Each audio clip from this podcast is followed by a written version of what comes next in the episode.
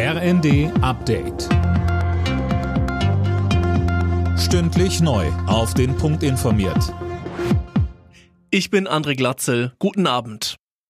Deutschland wird die Ukraine nach dem Krieg beim Wiederaufbau unterstützen. Das hat Außenministerin Baerbock bei ihrem Besuch in der Ukraine betont. Sie war heute bereits in Butscha und Irpin und trifft sich später noch mit dem ukrainischen Präsidenten Zelensky in Kiew.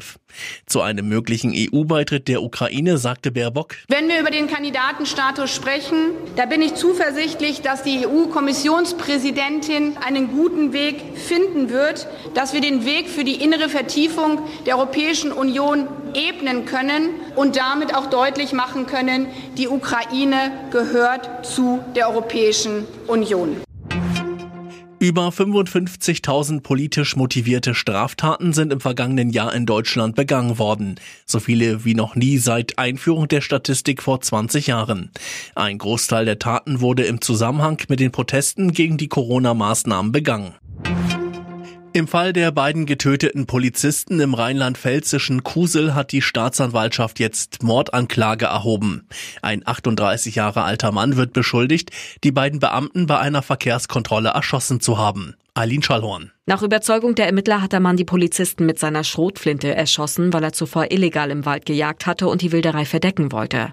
Ursprünglich stand auch noch sein Jagdgehilfe unter Mordverdacht. Das Verfahren gegen ihn stellte die Staatsanwaltschaft jedoch ein. Er muss sich allerdings wegen gewerbsmäßiger Wilderei verantworten und weil er dem 38-Jährigen geholfen haben soll, Spuren zu verwischen. Eröffnung in München, das Finale in Berlin. Die UEFA hat den Spielplan für die Fußball-EM 2024 in Deutschland bekannt gegeben. Die Halbfinalpartien werden in Dortmund und München ausgetragen. Nun ist es offiziell. Erling Haaland verlässt den BVB und schließt sich Manchester City an. Beide Clubs haben sich grundsätzlich geeinigt. Es müssen nur noch letzte vertragliche Details geklärt werden.